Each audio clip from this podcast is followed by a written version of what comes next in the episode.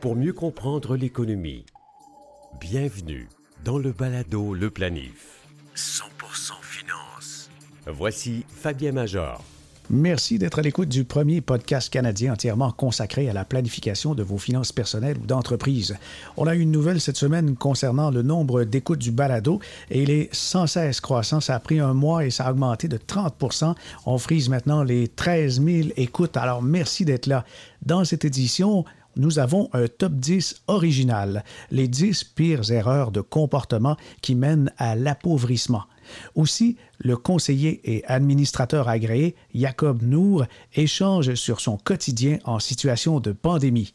Le professeur et planificateur financier Clément Hudon est un habitué du télétravail. Ce professeur de l'université TELUC voit le monde du travail se transformer sous ses yeux étonnés. Et si le coronavirus a limité nos déplacements, il a mis à l'épreuve nos talents culinaires.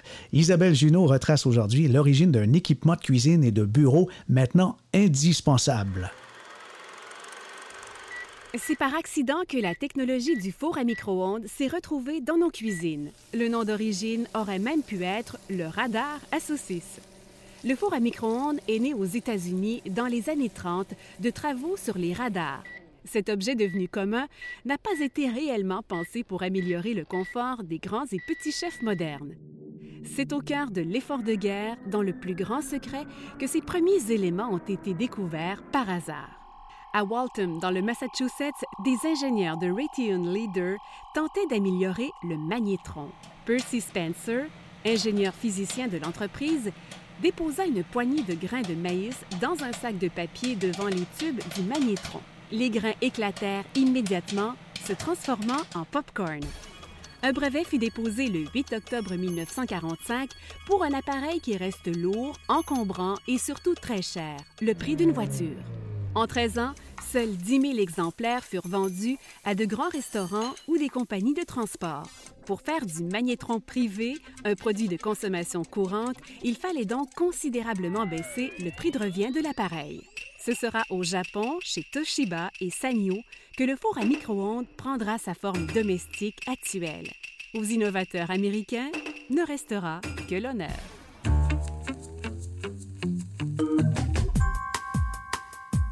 Notre top 10 pour s'appauvrir. Vous me trouvez peut-être ironique, mais justement, des fois, il faut user d'imagination pour sensibiliser les gens sur des comportements malsains qui contribuent à éroder le patrimoine. Le numéro 10 de notre fameux top 10, c'est de viser le court terme. Vous savez, les mouvements à court terme des marchés, c'est imprévisible. Il faut avoir au moins cinq ans devant soi. Autrement, on peut être déçu et la COVID-19, ben, c'est justement le, genre de choses qui se produit. Vous voyez, c'est imprévisible. Même en 2019, on ne voyait pas venir une pandémie avec des effets de cette ampleur. Les cycles économiques ont des durées très variables, mais le long terme, vous avez 10 ans, 15 ans, 20 ans devant vous, vous faites des investissements pour conserver vos placements, eh bien là, ça fonctionne et ça peut être très payant. Mais attention, à vos attentes. Vous souhaitez des rendements moyens supérieurs à 7% mais vous voulez jamais avoir à subir de repli de valeur. Ben, ça, c'est impossible. Ça n'a pas de sens parce que l'investissement s'accompagne de volatilité et c'est le phénomène de volatilité qui fait qu'on s'enrichit lorsque les marchés remontent. Il y a des mauvaises années parfois, oui, et c'est la réalité. Notre numéro 8 dans notre top 10 pour s'appauvrir, pas de plan, peu de résultats. Des intentions, c'est louable, mais totalement futile sans action et gestes concrets. Il faut mettre ses objectifs sur papier et mesurer ses progrès. C'est le minimum pour espérer atteindre la réussite financière. Notre numéro 7 pour s'appauvrir, acheter des CPG particulièrement lorsque les taux sont très bas. Vous savez, les certificats de placement garanti, qu'on appelle aussi amoureusement les certificats d'appauvrissement garanti, offrent un rendement souvent inférieur à l'inflation. Si vous soustrayez ensuite les impôts sur les revenus d'intérêt, vous vous retrouvez inévitablement en territoire négatif. Si votre équipe d'experts se résume à moi, moi-même et je, c'est notre sixième position de notre top 10. Votre équipe d'experts, ben, c'est vous-même tout seul. Ben, vous n'irez pas loin parce que la planification financière, c'est un domaine très complexe. Il est prouvé que s'adjoindre les services d'un conseiller limite les embûches et les pertes et de récentes études montrent même que ça peut apporter 3 de plus additionnels à chaque année, même après les, les frais de gestion. Une collaboration timide, ça c'est notre euh, cinquième point maintenant. Une collaboration timide avec son conseiller, ben, ça donne des résultats qui sont timides aussi. Il y a rareté de conseillers en gestion de patrimoine et de planificateurs. Si vous en avez un bon, collaborez donc avec lui. De nombreux planificateurs refusent des clients ou en remercient d'autres. Ils sont très occupés et un planificateur travaille bien mieux avec des clients qui s'impliquent. La quatrième position maintenant du top 10 pour s'appauvrir, négliger la gestion fiscale de votre patrimoine, ça va entraîner des conséquences très graves. Et enfin, on va y aller avec euh, les euh, troisième, deuxième et première positions. Numéro 3, suivre les modes et investir selon les manchettes est identique à conduire sa voiture uniquement avec le rétroviseur les temps changent, les modes évoluent et aussi les contextes et cycles économiques évoluent. Alors se fier uniquement à ce que le passé nous enseignait, c'est un jeu dangereux. En deuxième position, refuser de cotiser au REER, e au CELI, au régime épargne-études, ça peut vous faire perdre des dizaines de milliers de dollars, soit en subvention, soit en incitatif ou encore en déduction fiscale. Et enfin, dans mon top 10 pour s'appauvrir, Concentrer 100% de vos économies dans un seul secteur, c'est un risque très élevé. La diversification, ça fait ses preuves et depuis des décennies et des décennies. Le Palado, le planif. Pour mieux comprendre l'économie. On rejoint le professeur Clément Hudon, qui est enseignant à l'Université TELUC, également planificateur financier. Bonjour Clément, bienvenue au Balado Le Planif. Bien, bonjour et merci de l'invitation. Clément, pour que euh, les gens te connaissent un peu mieux, parle-nous de ton parcours. Qu'est-ce qui t'a amené à faire ce que tu fais présentement? Comme, comme je dirais, comme beaucoup de planificateurs financiers, ce n'est pas euh, le parcours habituel. Moi, je suis professeur en planification financière à l'Université TELUC depuis juin 2018, donc bientôt deux ans. J'ai rejoint l'université après 20 ans au sein des institutions financières. Euh, conseil aux particuliers, évidemment, notamment comme planificateur financier. J'étais gestionnaire, J'étais directeur de service, j'ai même fait un mandat de directeur général. Vous comprendrez que souvent, avec des jardins, quand on parle de directeur général, c'est des jardins. Mm-hmm. J'ai travaillé aussi pour la Banque Royale une époque et même la Banque de Montréal. Donc, euh, je connais la plupart des institutions financières. Je suis détenteur d'un bac en administration des affaires des HEC. J'ai un certificat en planification financière personnelle de l'Université Laval, suivi d'une maîtrise en développement des organisations de l'Université Laval. Et finalement, ce qui m'a emmené dans le domaine de la formation, un programme court d'intervention éducative auprès des adultes de l'Université Télé. D'ailleurs, c'est suite à cette formation-là que j'ai découvert l'Université Télé. Et lorsqu'il y a eu une opportunité, ben, je suis devenu professeur. Je suis, évidemment, comme vous disiez, le planificateur financier auprès de l'UQF et j'ai mon fellow du CSI qu'on appelait à mon époque. Maintenant, j'ai fait cinq ans avec les Forces armées canadiennes et cinq ans aussi avec la GRC comme membre Donc, j'ai un background j'avais une vie avant la, la planification financière et je crois que ça m'aide beaucoup dans mon travail. Maintenant, je vais m'expliquer aussi pourquoi je suis professeur. Parce que la formation, ça m'a toujours intéressé. Quand j'étais planificateur financier, j'utilisais mes talents de vulgarisateur pour faire de l'éducation financière auprès de nos, clients, pour leur expliquer pourquoi on proposait les, choses qu'on proposait. Quand je suis devenu gestionnaire, je formais mes conseillers afin qu'ils soient meilleurs encore auprès de leurs clients. Puis aujourd'hui, comme professeur, entre autres pour le cours de sollicitation, je fais bien comprendre à mes étudiants que l'important, ce n'est pas de démontrer à ses clients comment on est intelligent par rapport à nos connaissances en finances personnelles, mais c'est comment on peut connecter avec eux, comment on peut bien comprendre leur réalité, puis vulgariser les concepts de planification financière pour qu'ils vous suivent. Parce que si vous ne suivez pas, qu'ils ne font pas ce qui est écrit dans votre rapport de planification financière, bien, vous et eux, bien, vous perdez votre temps. Donc, carrément, euh, carrément. Exactement. Puis finalement, je complètement dirais, en disant que les difficultés des gens qui ont les finances personnelles, ce n'est pas de leur faute. On a un système d'éducation qui a été longtemps fautif et jusqu'à un certain point qu'il est encore aujourd'hui au niveau de l'éducation, au niveau de la, finance personnelle. On commence à peine à essayer de corriger le tout au secondaire aujourd'hui, mais il y a plusieurs générations qui, malheureusement, n'ont pas eu les cours qu'ils auraient dû avoir en éducation financière. Et durant la pandémie, Clément, les vidéoconférences sont très en vogue, mais TELUC, ça date pas d'hier, ça fait un bout que c'est en fonction. Exactement. il y a toutes sortes de vidéoconférences qui sont déjà utilisées avec la TELUC. Mais j'avoue que euh, jamais j'aurais pensé qu'un un, nom de commerce comme Zoom deviendrait la norme et que tout le monde parlerait de Zoom quand on parle de frigidaire. Il y a six mois, la majorité des gens, dont j'avoue moi-même, ne connaissaient pas Zoom. On connaissait toutes sortes de plateformes qui pouvaient faire le même genre de service, mais Zoom, on ne connaissait pas. Et aujourd'hui, on parle de zoomer des choses alors qu'on n'en parlait pas avant. C'est vrai. La formation. Ben, il y a deux types de formation. Il y a la formation en présentiel. C'est en classe avec un professeur. Et il y a la formation à distance. Si on prend l'exemple de la TELUC, au début, c'était par courrier, hein, des cours par correspondant, suivi à la télévision. Après, on a eu les cassettes ou les DVD. Et finalement, maintenant, on a l'Internet. À l'Université TELUC, la formation à distance utilise différentes technologies, mais l'essentiel des cours est supporté sur un site, web, un site web. Chaque cours a son propre site web. Et là, vous aurez soit des capsules vidéo, des capsules audio, des, présentations PowerPoint narratives, des PDF avec le cours ou encore le cours carrément euh, à l'écran en format HTML pour ceux qui sont les, ferrés de technologie. C'est important. On pourrait mentionner, euh, Clément, qu'en ce qui concerne euh, la richesse, le plus grand investissement qu'on peut faire, c'est certainement investir dans son éducation. Et Absolument c'est peut-être un bon temps pour la pandémie, justement, à s'intéresser à, ça. Et, tu peux nous dire un peu euh, quel est le cursus, qu'est-ce qu'on trouve dans le cours que tu enseignes?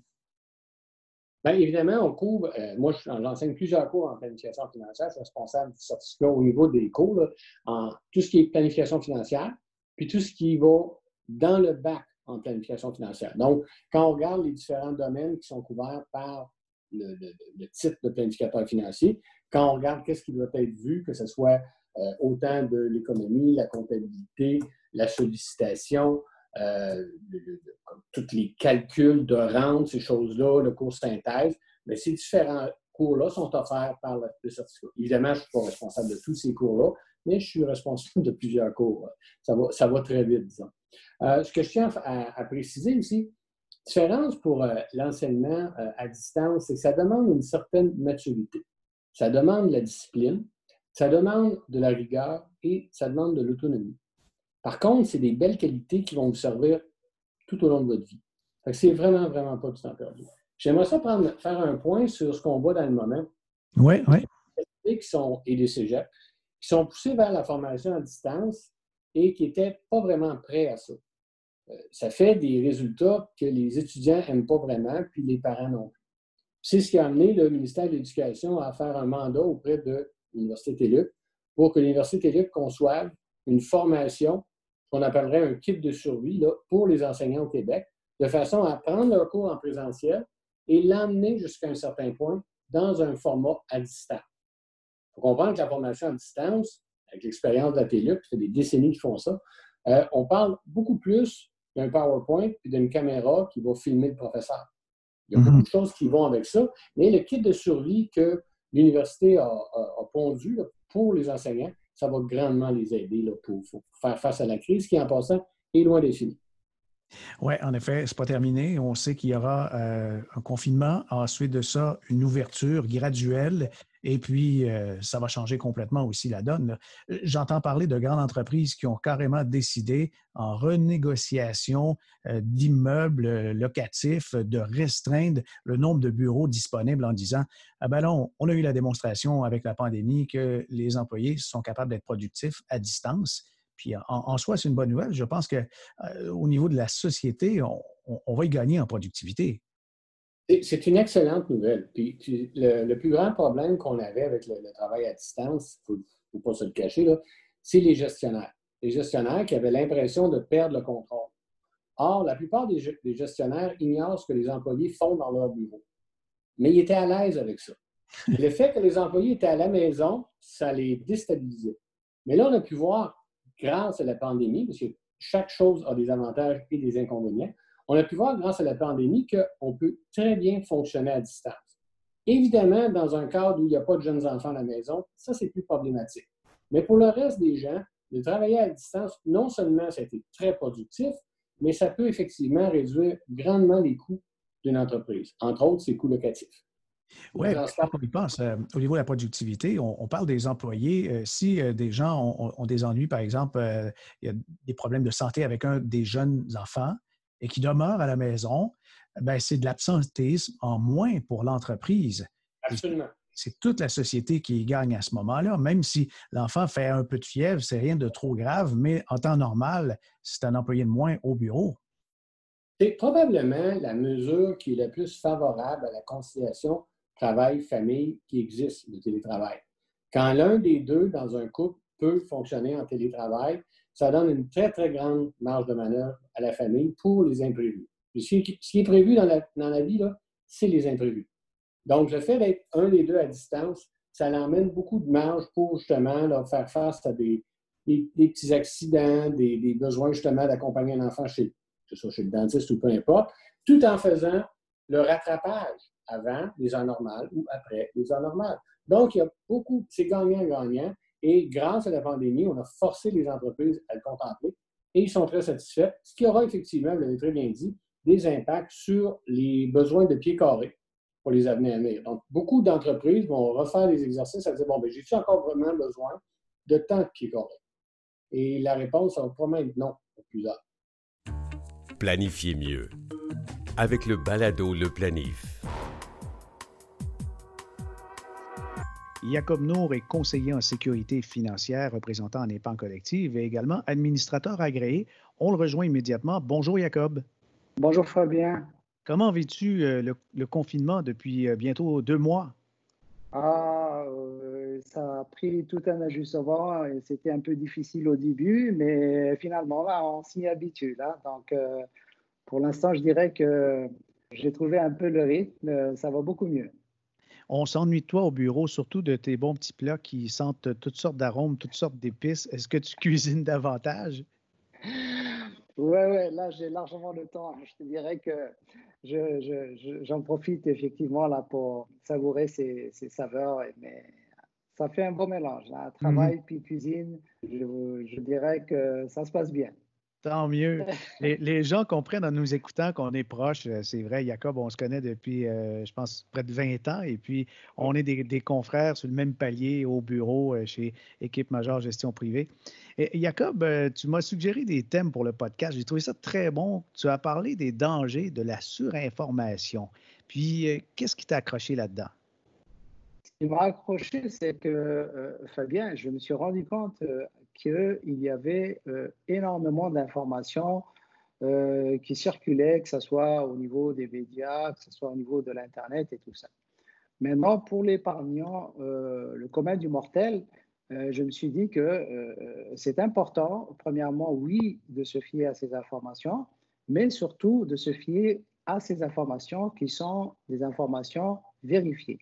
Évidemment, il existe des sources tels que, euh, pour ne pas les citer, là, comme Protège-vous, qui, qui, sont des, des, des, des, revues quand même, des magazines assez bien, euh, assez bien vérifiés où l'information est, constamment, mais ça prend quand même un choix, ça prend quand même le temps de, de, de, de, choisir une source, une source là, à laquelle on peut se fier. Oui, oui, parce que c'est vrai que, surtout avec les réseaux sociaux, il y a plein d'informations contradictoires en ce qui concerne l'épargnant, l'investisseur. Alors, euh, selon toi, qu'est-ce qui serait un bon guide pour l'investisseur? Un bon guide, je dirais, euh, euh, nos infolettres, par exemple. ok? Nos infolettres qui, que nous publions de façon régulière depuis, depuis cette crise. Et, comme peut être une bonne source d'information pour, pour les clients de major gestion privée car euh, on prend le soin de, vraiment euh, décortiquer les informations, de choisir ce qui est utile pour les clients. Et ça, je dirais, là, c'est une source d'information qui peut être assez utile. Ou, ou, des, des, des, magazines ou des, ou des émissions télévisées, là, comme RD, Économie et tout ça. Oui, alors, les, grands médias qui vont euh, cibler des sources d'information, qui vont aussi avoir je dirais, des contreparties pour essayer de départager le vrai du faux, parce qu'il y en a énormément. Ben, c'est ce qu'on tente de faire dans l'infolettre. On va partager des sources d'informations crédibles, notamment avec l'agence Science Presse, qui a beaucoup d'informations vérifiées et vérifiables. D'ordinaire, Jacob, l'investisseur angoissé par rapport à toutes ces sources d'informations, euh, qu'est-ce que tu lui recommandes? Je lui recommande d'être quand même prudent dans le sens où euh, je lui recommande de, prendre vraiment euh, le temps de, bien analyser les informations.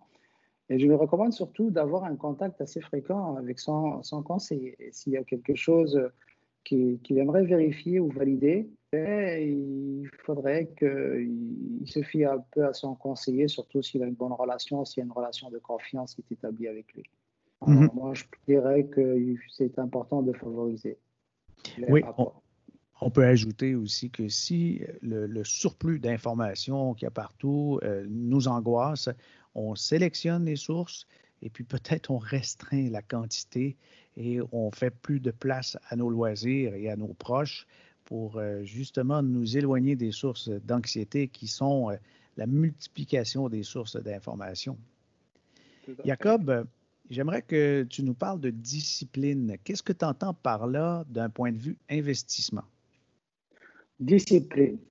Alors, moi, je dirais que la discipline est un facteur assez important. Assez important quand il s'agit surtout là, de faire croître sa valeur et d'accomplir des objectifs financiers.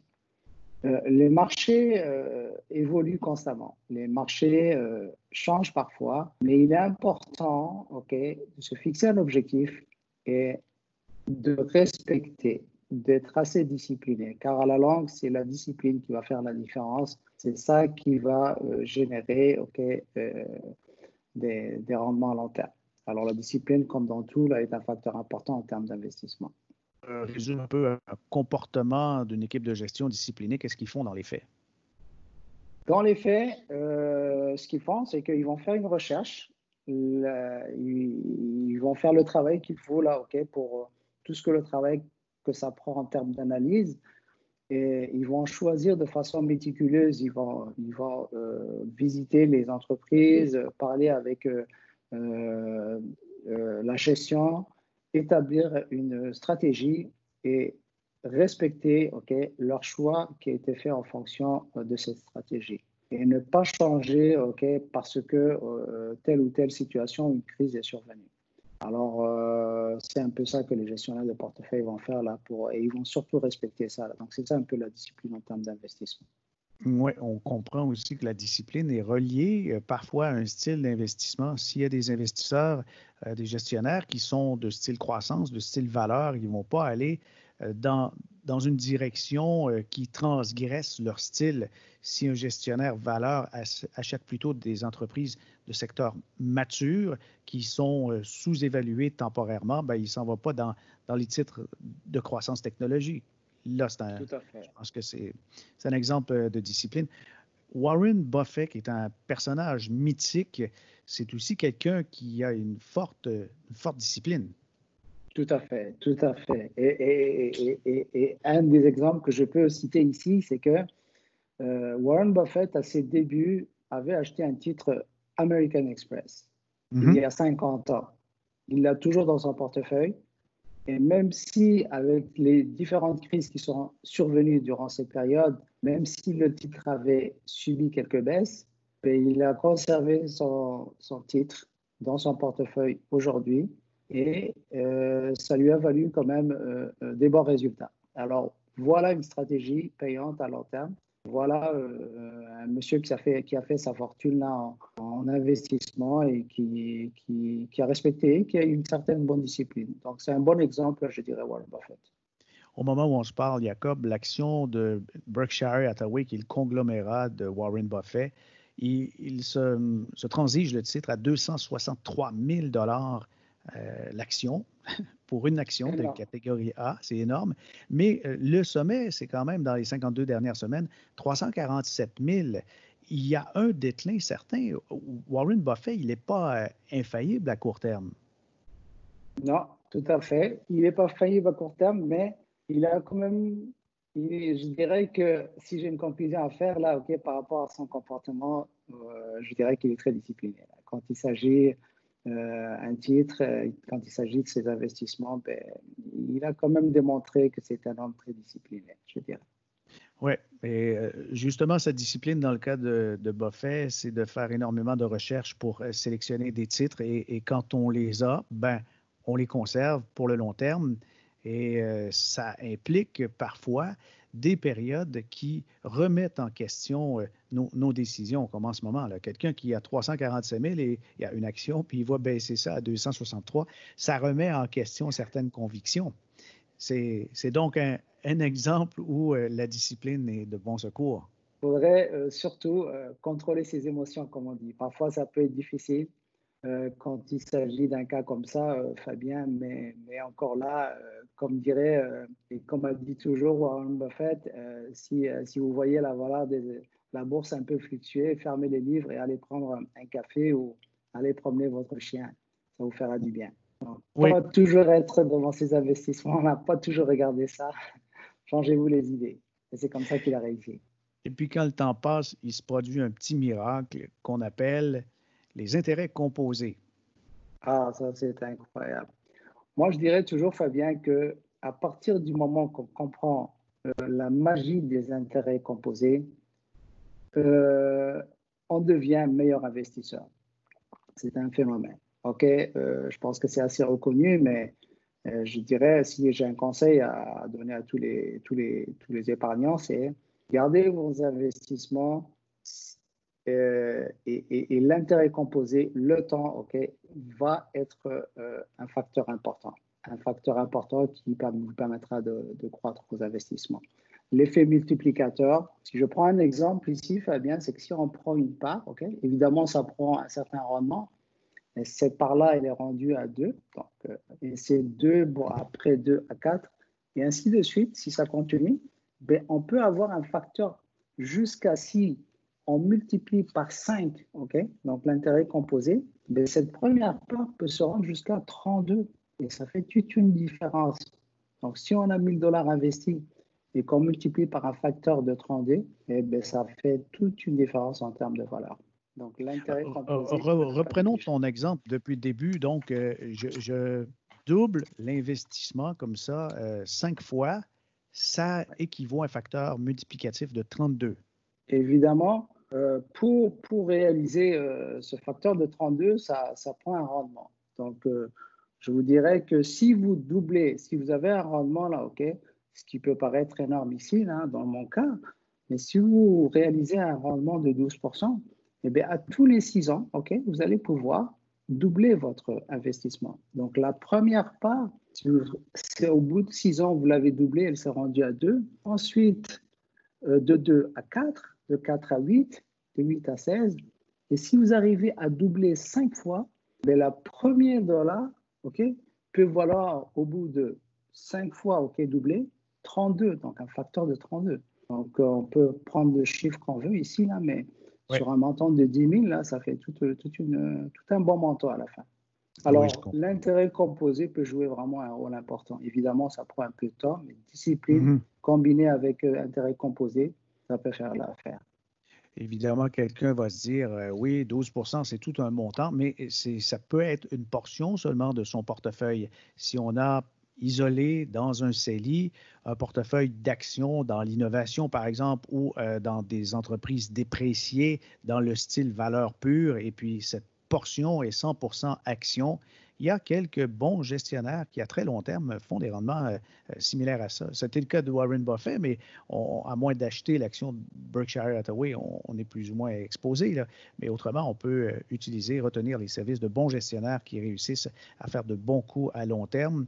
Dans cette portion, ben, d'avoir un effet multiplicateur comme ça, ça rejoint ce que disait Albert Einstein, n'est-ce pas, Jacob? La huitième merveille du monde serait les intérêts composés? C'est toute une merveille, Fabien. Et puis, une fois que l'investisseur aurait bien compris ça, ça changera alors, toute son optique, toute sa vision de l'investissement. Et je peux honnêtement dire que euh, c'est un avantage et ça nous change en termes d'investisseurs. C'est une bonne chose à comprendre. Le balado, le planif. Actualité financière. Voici Fabien Major.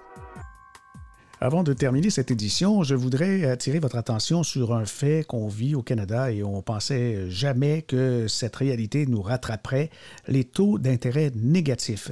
Ils sont déjà en fonction, mais comme on n'a pas appelé un chat un chat, ça passe un peu inaperçu. Vous savez, au Danemark, en Suisse, en Allemagne dans quelques occasions et aussi au Japon depuis quelques années, on a des taux d'intérêt négatifs. Les banques centrales ne savent plus comment stimuler l'économie dans ces pays, alors on a affaire des taux négatifs, ce qui fait que si, par exemple, on emprunte un million de dollars, on ne doit rembourser que 950 000. Alors, évidemment, on se demande qu'est-ce qui va arriver de la différence.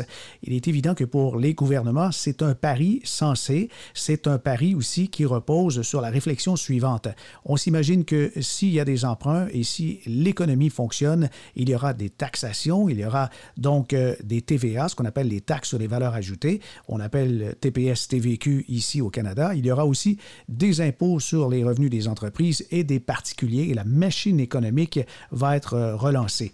C'est un peu à partir de ces prémices que le gouvernement du Canada a subventionné les entreprises victimes de la COVID-19 en proposant un prêt aux entreprises allant jusqu'à 40 000 dollars remboursables en 24 mois. C'est un prêt sans intérêt. Mais comment en vient-on à la conclusion que ce sont des prêts à taux négatifs?